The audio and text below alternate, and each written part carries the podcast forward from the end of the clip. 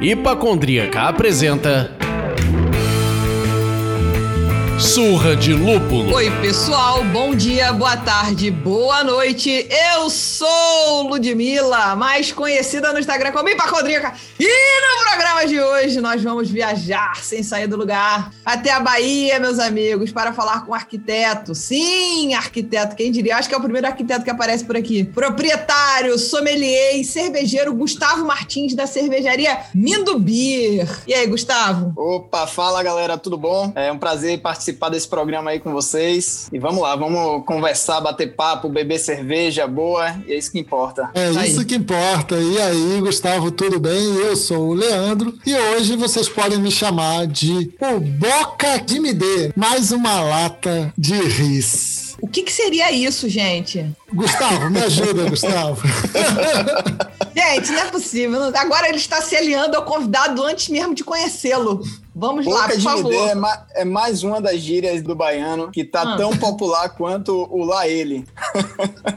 Jesus, vamos, vai ter que, vamos, a gente vai ter que fazer um programa inteiro só sobre as gírias do baiano. Porque boca de me dê seria assim, quero, me dê pai, me dê, é isso? É isso? Não, nada a ver. É praticamente assim, eu quero agora, preciso eita, de uma risa. Eita, galera. Agora. Agora sim. É o pidão. Falando em Rise, quero uma agora. Gustavo, o que, que você tá bebendo por aí? Vamos lá, eu tô aqui. Aproveitei para beber aqui o, o carro-chefe da gente, né? Que é a Amendoipa. Primeira cerveja da Amendobia.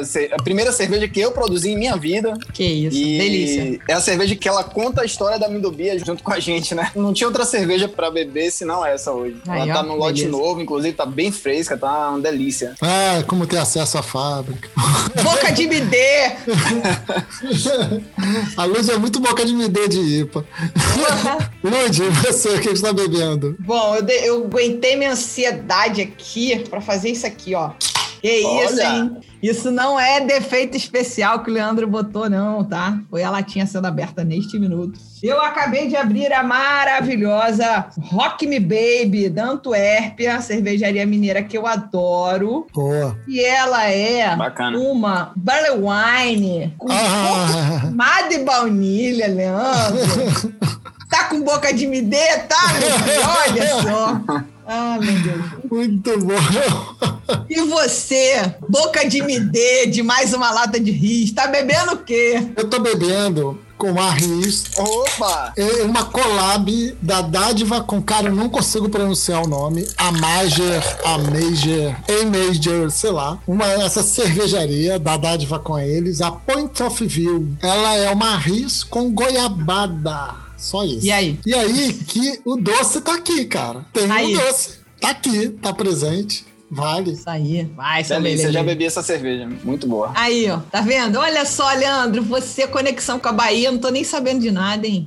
A gente se falou antes.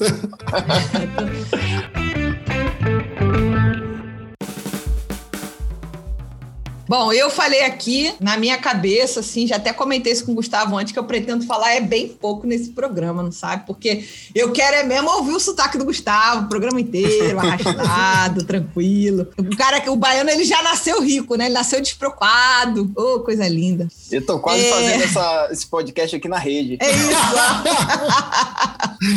então, bom. assim, abrindo os trabalhos, conta para os nossos ouvintes a história do Gustavo com a cerveja artesanal e como foi a criação da Mindubir e de onde veio o nome Mindubir. Eu já passou na minha cabeça aqui que você tem alguma coisa com Charlie Brown. As aventuras da turma do Minuim. Minduim, nada a ver? Tudo a ver? Acho que tem muito a ver. É, vamos lá, vou partir antes dos primórdios, quando nem existia cerveja artesanal na minha vida. Uhum. Na época de faculdade, me apelidaram de Minduim, que, Aham. era, que era o apelido do Charlie Brown, né? Da, do- Sim. Uhum. E aí, esse apelido pegou, é aquele velho apelido que pega e a pessoa, o pessoal me conhece mais por Minduim do que, do que por Gustavo. Quando chegou em 2014, eu já estava formado e tal, só que o apelido não saía de mim. então eu comecei a fazer cerveja, fazer cerveja ainda em casa, né? Caseirão, homebrew. E eu lancei uma marca fictícia, né? Uma marca de brincadeira pro, pro meu hobby, que era a Mindu Beer. Aham. Que era a, a, a cervejaria do Mindu. Legal. Aí a partir daí o nome pegou, inclusive a Minduípa, na época de panela, ela já tinha, já existia, né? Já tava existindo e a galera conhecendo, apresentando pros, pros amigos e tal. Uhum. Até que o, o nome pegou tanto e quando chegou em 2016 eu já tava começando a pensar em, em montar um negócio nisso. Ainda Uhum. exercendo a profissão de arquiteto, eu tinha um escritório na época. Uhum. E aí eu comecei a, a pensar, pô, será que já dá pra montar alguma coisa? Será que dá pra pensar em algum negócio e tal? Foi quando a gente participou do concurso Beer Hub em São Paulo. O vencedor desse concurso tinha como premiação uma produção comercial em alguma cervejaria. Uhum. E aí a gente foi engraçado que pra gente é, o, concurso era um concurso um pouco diferente, não era assim de apenas você enviar a cerveja e tal. A gente levava um barril pra lá pro evento, era um evento nesse dia. A gente levava um barril e a gente servia lá pro público. Aí tinham três tipos de avaliação. Uma avaliação era de um juiz, BJCP e tal, que, seria a avaliação técnica. A outra avaliação seria dos organizadores do evento, que era uma avaliação mais assim pra ver nosso posicionamento quanto marca, quanto vendas e tal. Aham. E tinha o outro, outro voto que era o do público. Aí o público escolhia qual era a cerveja campeã. Se eu não me engano, eram umas seis, sete cervejarias. Eu não tô lembrado agora exatamente o número da- das cervejarias, mas eram cervejarias de todo o Brasil. Mais, Aham. Muito mais de São Paulo, né? Como o- a competição foi em São Paulo. Foi engraçado que quando a gente levou, na minha ingenuidade, levei um barril de inox pra lá pro saguão do aeroporto, achando que eu ia levar como bagagem de despachada. É só essa mala que o senhor vai despachar mesmo? Só, só essa. Ah, então.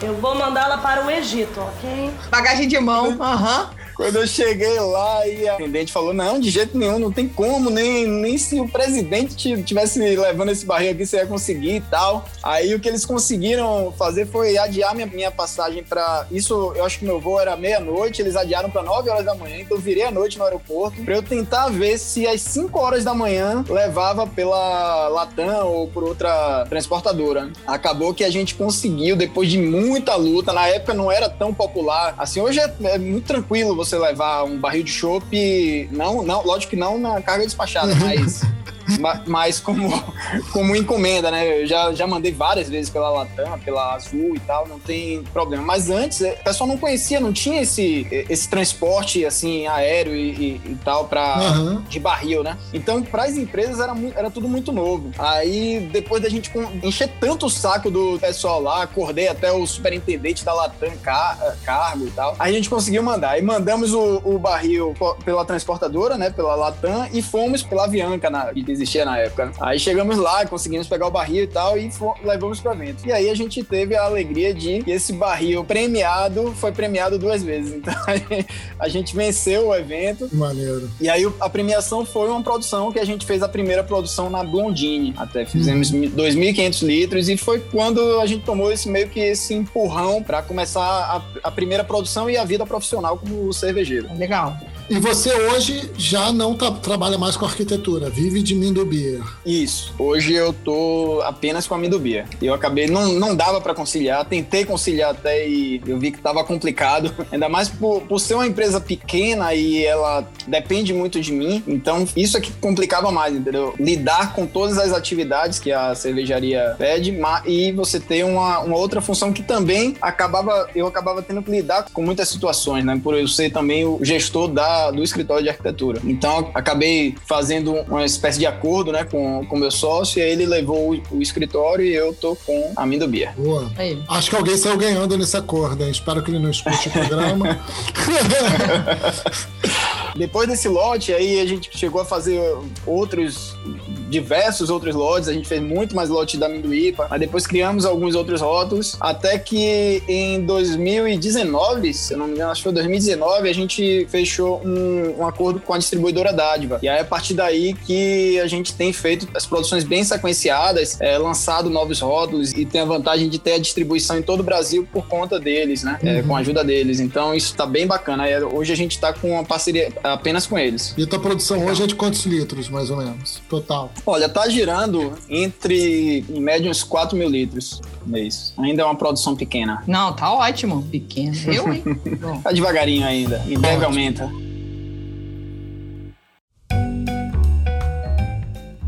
Já que a gente tá falando da Mindubir, que tá na Bahia, queremos saber como é que tá a cena artesanal aí. Ela, como é que ela tá se Certo. desenvolvendo, como você percebe a evolução do mercado e o consumo do Estado. O mercado artesanal na Bahia, ele por muito tempo ele foi meio que menosprezado, né? Porque assim, é, o, o mundo do homebrew já estava bem avançado, né? As pessoas já estavam já já estavam fazendo muita cerveja aqui e tal. Porém, outros polos do Nordeste, né, principalmente Ceará e Pernambuco, já estavam muito mais avançados do que aqui na Bahia. A gente tinha pouquíssimas cervejarias há três anos atrás. Eu acho que a gente tinha duas ou três no máximo. E de lá pra cá deu um boom que hoje eu acho que devem ter mais de 20, eu acho que deve ter umas 20 e poucas cervejarias. Muitas cervejarias pequenas ainda, bem com volume pequeno, Uhum. mas já tem uma, uma representatividade, tem uma ou outra cervejaria um pouco, com um volume um pouco maior e que, e que domina mais. Mas é um mercado que, assim, ele cresceu muito rápido, ele demorou muito para crescer, mas também, também cresceu muito rápido de uma hora para outra. Então hoje a gente já está próximo ali desses outros mercados que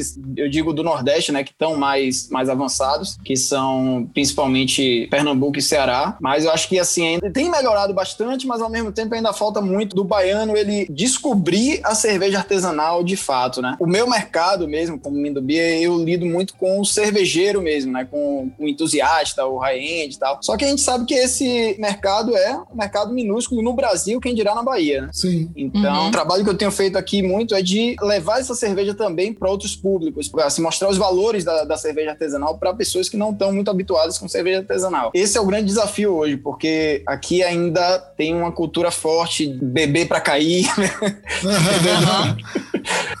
daquela coisa assim, tipo, beber despretensiosamente, mas Sim. sem uma preocupação com, com, uma líquido, experiência bacana, com experiência. né? Isso. Então É. ainda tem alguns preconceitos com cerveja e algumas informações erradas que a gente tem de vida, né? Por exemplo, lata ainda é- é um desafio nosso aqui, aqui na Bahia ainda em educar o público de que lata pode ser muito bom ou até melhor do que garrafa. Uhum. E garrafa ainda tem um, um- o povo ainda tá tem, tem na cabeça como se garrafa fosse a melhor coisa do mundo, a coisa mais Uhum. sofisticada e não necessariamente é, né? Uhum. É Então, de algumas coisas que você trouxe aí que eu acho que vale a pena a gente dar um abrir para dar um recorte legal, você falou que relativamente há pouco tempo atrás, você, você disse uns três anos mais ou menos, não tinham muitas cervejarias aí que você já notou um crescimento grande, mesmo de pequenas Sim. cervejarias. Eu aqui de cabeça me lembraria da Proa, que é da Débora, Sim. é, da cervejaria Amada e a, cer- A da, Amada que eu me não lembro. existe mais. Não, aí ó, oxe, não é. E a água de meninos existe ainda? Também não existe. Aí, ó. Amada foi eterna enquanto durou. Tá certo. Mas enfim, então, aí tem isso primeiro. Tem, acabei de lembrar de três, que das quais duas já não Sim. existem mais. Existe essa sazonalidade no mercado artesanal, que ao mesmo tempo que brotam 10, quatro ou cinco somem, né? Então Sim. a gente vê, nota essa sazonalidade. E vocês estão aí, já falou de 2016 para cá, nós já estamos em 2020. Outra coisa que me chamou a atenção, que foi um comentário parecido com o que o, o Ciro da Hop Mundi falou pra gente. Primeiro, a dificuldade de invasar em lata no Nordeste. Parece que não tem Sim. invasadora de latas, ou se tem é pouca, é pequena. E aí ele, ele está produzindo agora na startup em São Paulo, e aí produzindo essas que ele precisa muito frescas, New England IPA, IPA e outros estilos que demandam um invase é, em lata para ficar melhor, né, e etc. Mas ele também falou disso da questão da garrafa, que a garrafa ainda é vista aí. Talvez porque as cervejas de 600 ml mainstream, né, das grandes corporações, sejam muito em conta e são em garrafa.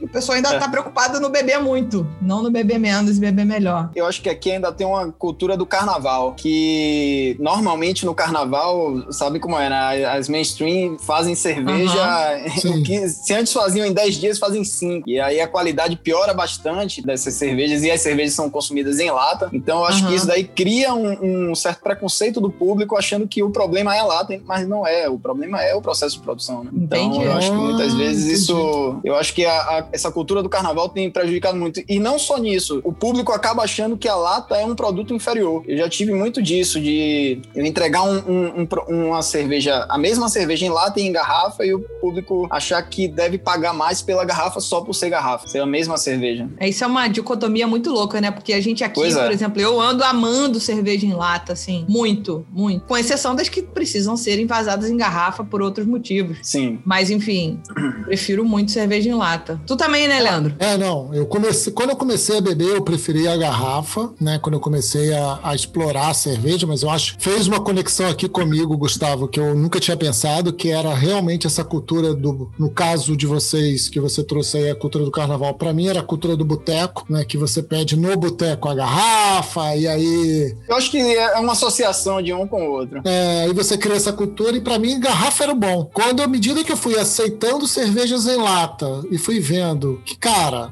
o gosto era igual para melhor, o produto Aham. ficava envasado melhor, né? Ele dura mais tempo. E tudo mais, eu falei, ah, meu amigo, hoje eu prefiro lata. Inclusive, hoje a minha cervejeira, que é uma cervejeira pequena, ela é ruim pra guardar garrafa. Ela não é feita pra garrafa, não. A garrafa ela tem ali pra meia dúzia. O resto tem que ser lata. Eu acho que assim, o pessoal também meio que fala, exagera demais com as vantagens de lata para garrafa e tal. Eu acho que a principal vantagem da lata é, é a logística. Eu acho que essa daí, comparada com a garrafa, não tem como você achar um melhor que o outro, porque com a lata você consegue mandar para o Brasil inteiro a um custo muito menor, né? É, Uhum. E é um risco muito menor também. Sim, o risco sim. de, de você quebrar uma garrafa é maior do que o, o de amassar uma lata e tal. Mas assim, com relação à qualidade do produto, aí eu já acho que isso vem mais do- de processos, envases, armazenamento. É, então, tipo, um processo desse mal feito pode prejudicar tanto a garrafa quanto a lata, né? Sim. Então, as pessoas às vezes criam, ou, ou os adoradores de lata dizem, ah, não, só quero lata, ou os adoradores de garrafa dizem, não, só gosto de garrafa. Mas não, é,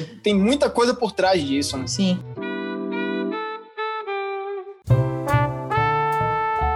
Qual é o tipo de estilo que vocês estão produzindo? Você- por exemplo, a Mindo Beer tem preocupação em produzir estilos para os bebedores entrantes, né? Para os bebedores iniciantes que ainda não valorizam a cerveja artesanal ou não? O cara tem que saber chegar bebendo direitinho na Mindo Beer, senão, ó, tá lascado. Por a gente ser cigano, é um pouco mais difícil a gente competir com outras cervejarias, com cervejas de entrada, né? Uhum. Então, assim, é, eu até tenho lotes pequenos de, de cervejas de entrada. A gente tem, Uhum. inclusive, uma que, que a gente lançou na pandemia, que é a Mindo Start, que é uma Premium Lager. Mas é uma cerveja que a gente faz com uma produção muito menor. Normalmente, a gente vende muito pouco para outros bares. A gente vende muito mais B2C, né? Para o consumidor final, diretamente. E é uma cerveja mais para o giro. Porém, por a gente ser cigano, a gente não consegue ter uma margem e um poder de barganha muito bom com esse tipo de cerveja. Então a gente acaba se é, investindo um pouco mais em cervejas high-end. Uhum. Ou pelo menos cervejas assim que dê pra gente é, girar de uma forma melhor, né? Entendi. Por isso que hoje a gente tá, a gente investe mais em Imperial Stouts, em IPA, ou New England IPAs, ou IPAs com, com alguma coisa. Tirando a IPA, que é nosso xodó, que a gente Claro. precisa dela e, e é assim, hoje é a cerveja disparada, a cerveja mais pedida na Bahia, principalmente. Uhum. Então é uma cerveja que eu não posso deixar de produzir. Com certeza. Pô, se você tem uma queridinha que é aí, pô, tá resolvida a sua vida. Fica tranquilo, tá tudo bem.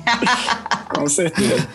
Você menciona que a cervejaria foi fundada em 2016 e, como você mesmo já explicou, o primeiro rótulo comercial foi a Amendoípa. Isso. E aí, recentemente, vocês comemoraram a exportação desse rótulo e mais um, se não me engano, para Holanda. Foi. Então, Cara, conta pra gente como, como é que é esse movimento, né? Tipo, porra, tu produz 4 mil litros e tá exportando pra Holanda. Caralho, o maluco é brabo. Porra! E por que que exportar é importante? Entende? Como é que é um quadro Sim. maior assim? Conta pra gente essa maluquice aí. Vamos lá. Um- Uma das coisas que é mais importante para esse meio de cerveja, principalmente pra gente que é cigano, é exposição de marca, né? De 2019 para cá, a gente já teve uma boa evolução vendendo não só para Bahia, mas para o Brasil todo. E a partir desse início de ano, vendendo fora do Brasil. Isso faz com que a marca se torne mais conhecida. é, você tem feedbacks. Você meio que sai um pouco pouco da caixa, né? Porque você começa a receber feedback de pessoas mais, muitas vezes, assim, pessoas que não te conhecem, pessoas que são mais exigentes, não devem nada para você, então elas vão falar o que, o que der Sim. na telha. Então isso é bom para você aprender como cervejeiro e você evoluir. O nosso episódio da exportação, no ano passado, no em meados do ano passado, me ligou o holandês, que é o, o importador.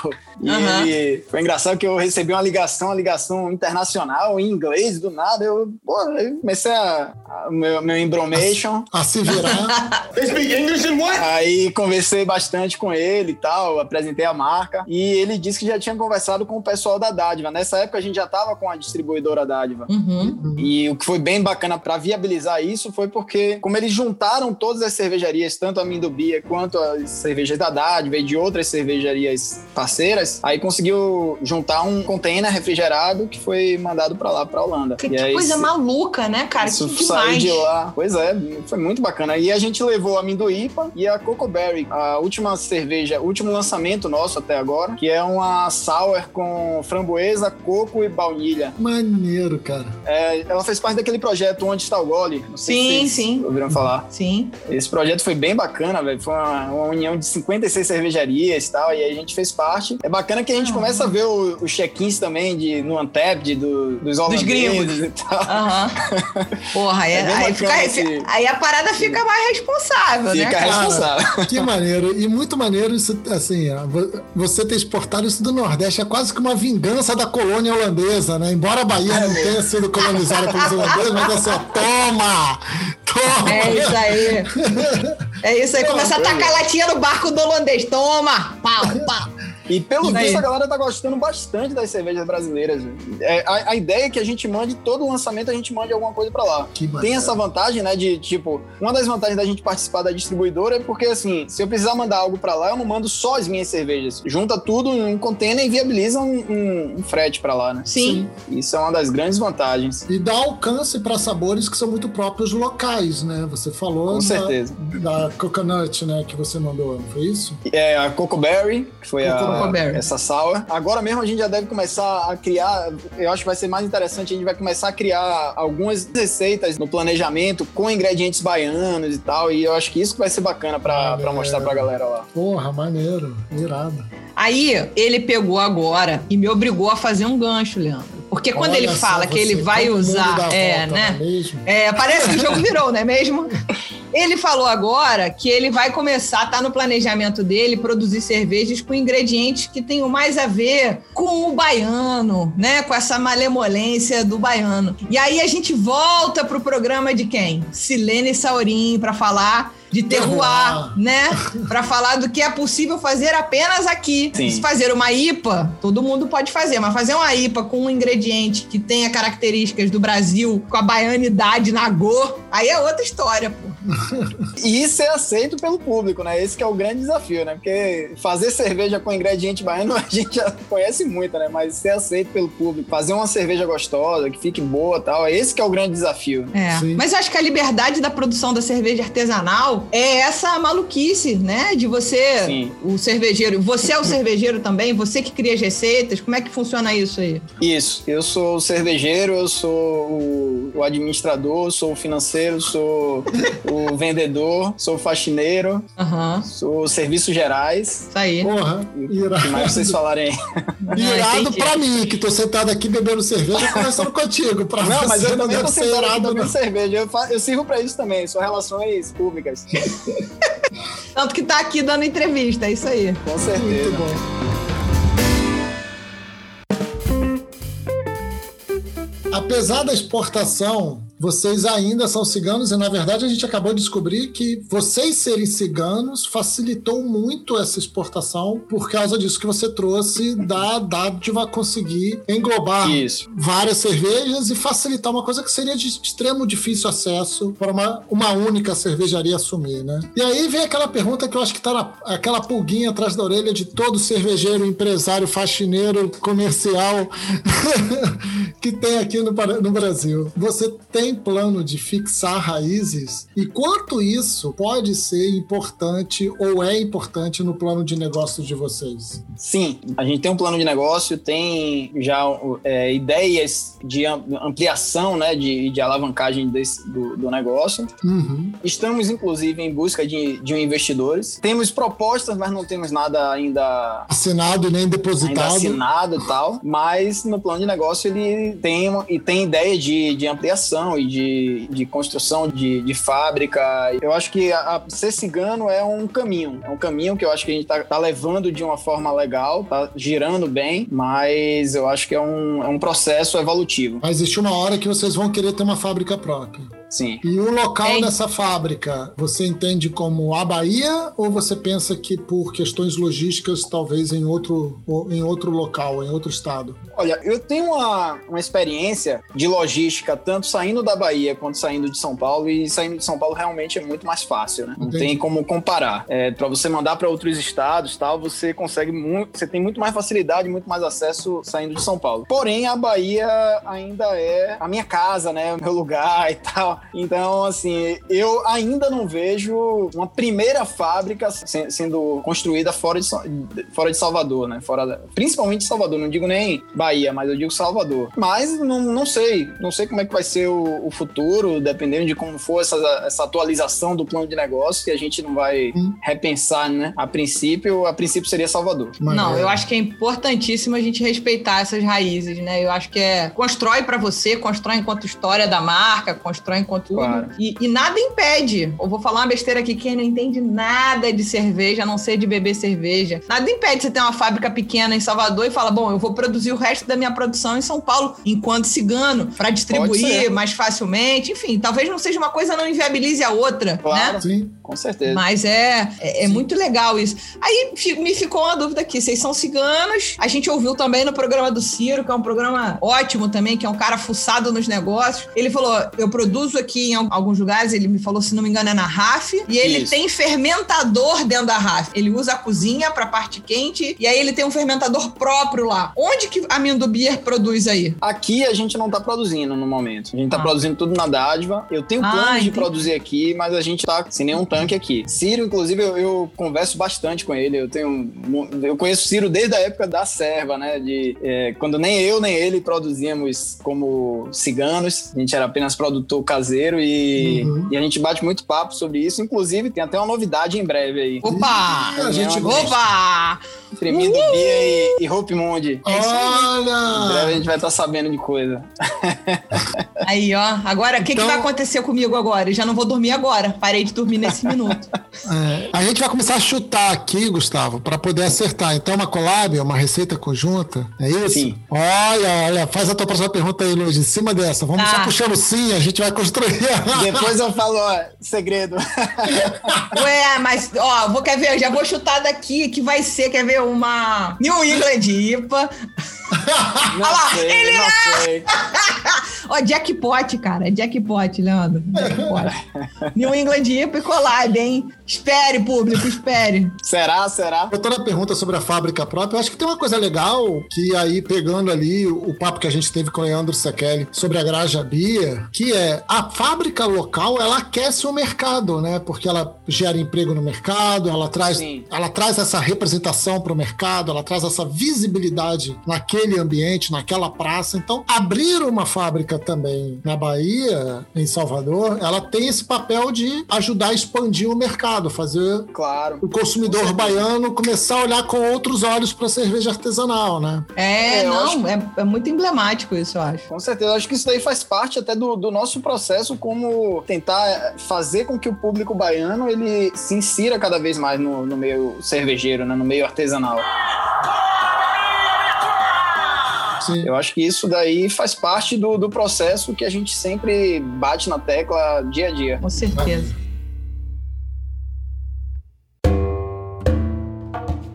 A gente conseguiu arrancar aqui pequenas informações do Gustavo, é, mas nem sob tortura ele falou que contará nada. Enfim, acompanhe as redes sociais da Mindubir e da Rock Mood para saber mais detalhes desse projeto que será uma collab e uma New England IPA. Mas eu não falo mais nada a partir daí. Eu não disse que seria New England. é, tudo tudo bem, gente. Ficou gravado para a posteridade. Se for depois, o Leandro faz um cardzinho com esse recorte e a gente fala que eu sou a mãe Lude e que eu adivinhei, mas tá tudo bem. Em 2020, todo mundo, o mundo inteiro viveu uma pandemia, um ano de crise absurda e vocês seguem de pé. Você, pelo menos nesse papo com a gente, é um cara sorriso largo, aparentemente tranquilo. Então, assim, é, estar de pé depois de um ano como 2020 já é uma vitória. Sim. Então, assim, vamos olhar para frente, que o passado já passou. Quais são os planos da Mindubir em 2021, além de fazer essa collab New England IPA com a Hop Mundi? Planos da Mindubia, na verdade, alguns a gente já tá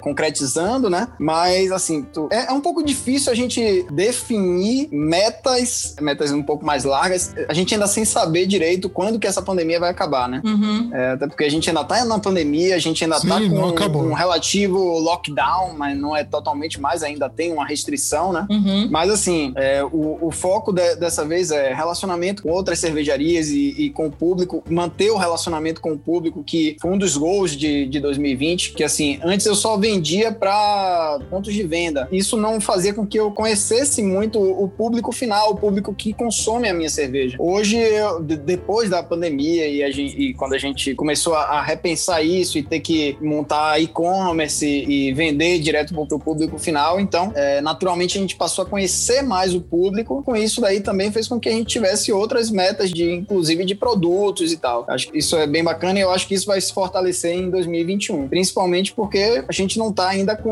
uma certeza do que vai acontecer, né? Claro. É, além disso, eu acho difícil acontecer eventos de relevância nesse ano. Eu acho, ainda meio complicado, talvez no final do ano, mas não sei. Contigo. Mas se tiver, eu quero eu poder participar, quero poder estar dentro. Eu venho conversando muito com, com o pessoal para me atualizar disso. Mas enfim, e o outro plano é o que a gente já estava conversando mesmo, que é de é, levar para frente o, o plano de negócio com a ampliação da, da Mindubia, né? Legal. Seria- É muita coisa, gente. É muita coisa, hein? Não, se mas a gente é, vai se- conseguir efetivar, não sei, né? Mas eu daí planejar, é coisa. gente, planejar, na minha cabeça pelo menos, planejar é 40% do caminho. Com certeza. Porque se você não planeja nada, você vai andando a esmo e aí você não sabe onde você vai. Planejar Sim. te dá uma diretriz, né? E aí os outros 60 é braçada, é muito abraçada. Tem que nadar, bater perna, né? Com Enfim, eu queria agradecer demais a sua disponibilidade, Gustavo, de bater um papo com a gente. A gente é curioso de conhecer cada vez mais da cena artesanal do nosso país. E a Bahia foi mais um check, foi mais um lugar que a gente foi- ficou feliz em visitar através desse papo. Bacana. E é isso, muito obrigada. Esperamos contar com você aqui para contar mais novidades sobre a Mindubir em outros episódios. Opa, eu agradeço demais a presença aqui e esse papo maravilhoso com vocês. É, tô aberto a qual- qualquer outro convite. Quando vocês quiserem também podem me falar que teria o maior prazer de participar. Espero e desejo muito sucesso para todos nós, né? Esse Com ano. certeza. Hum, As coisas deem muito certo. E vamos beber, né, gente? É isso aí. vou beber pra esquecer. Cara, obrigado pela participação. Valeu mesmo. Adorei te conhecer, adorei conhecer a história da Mindubia. Valeu mesmo, cara. Brigadaço. Valeu.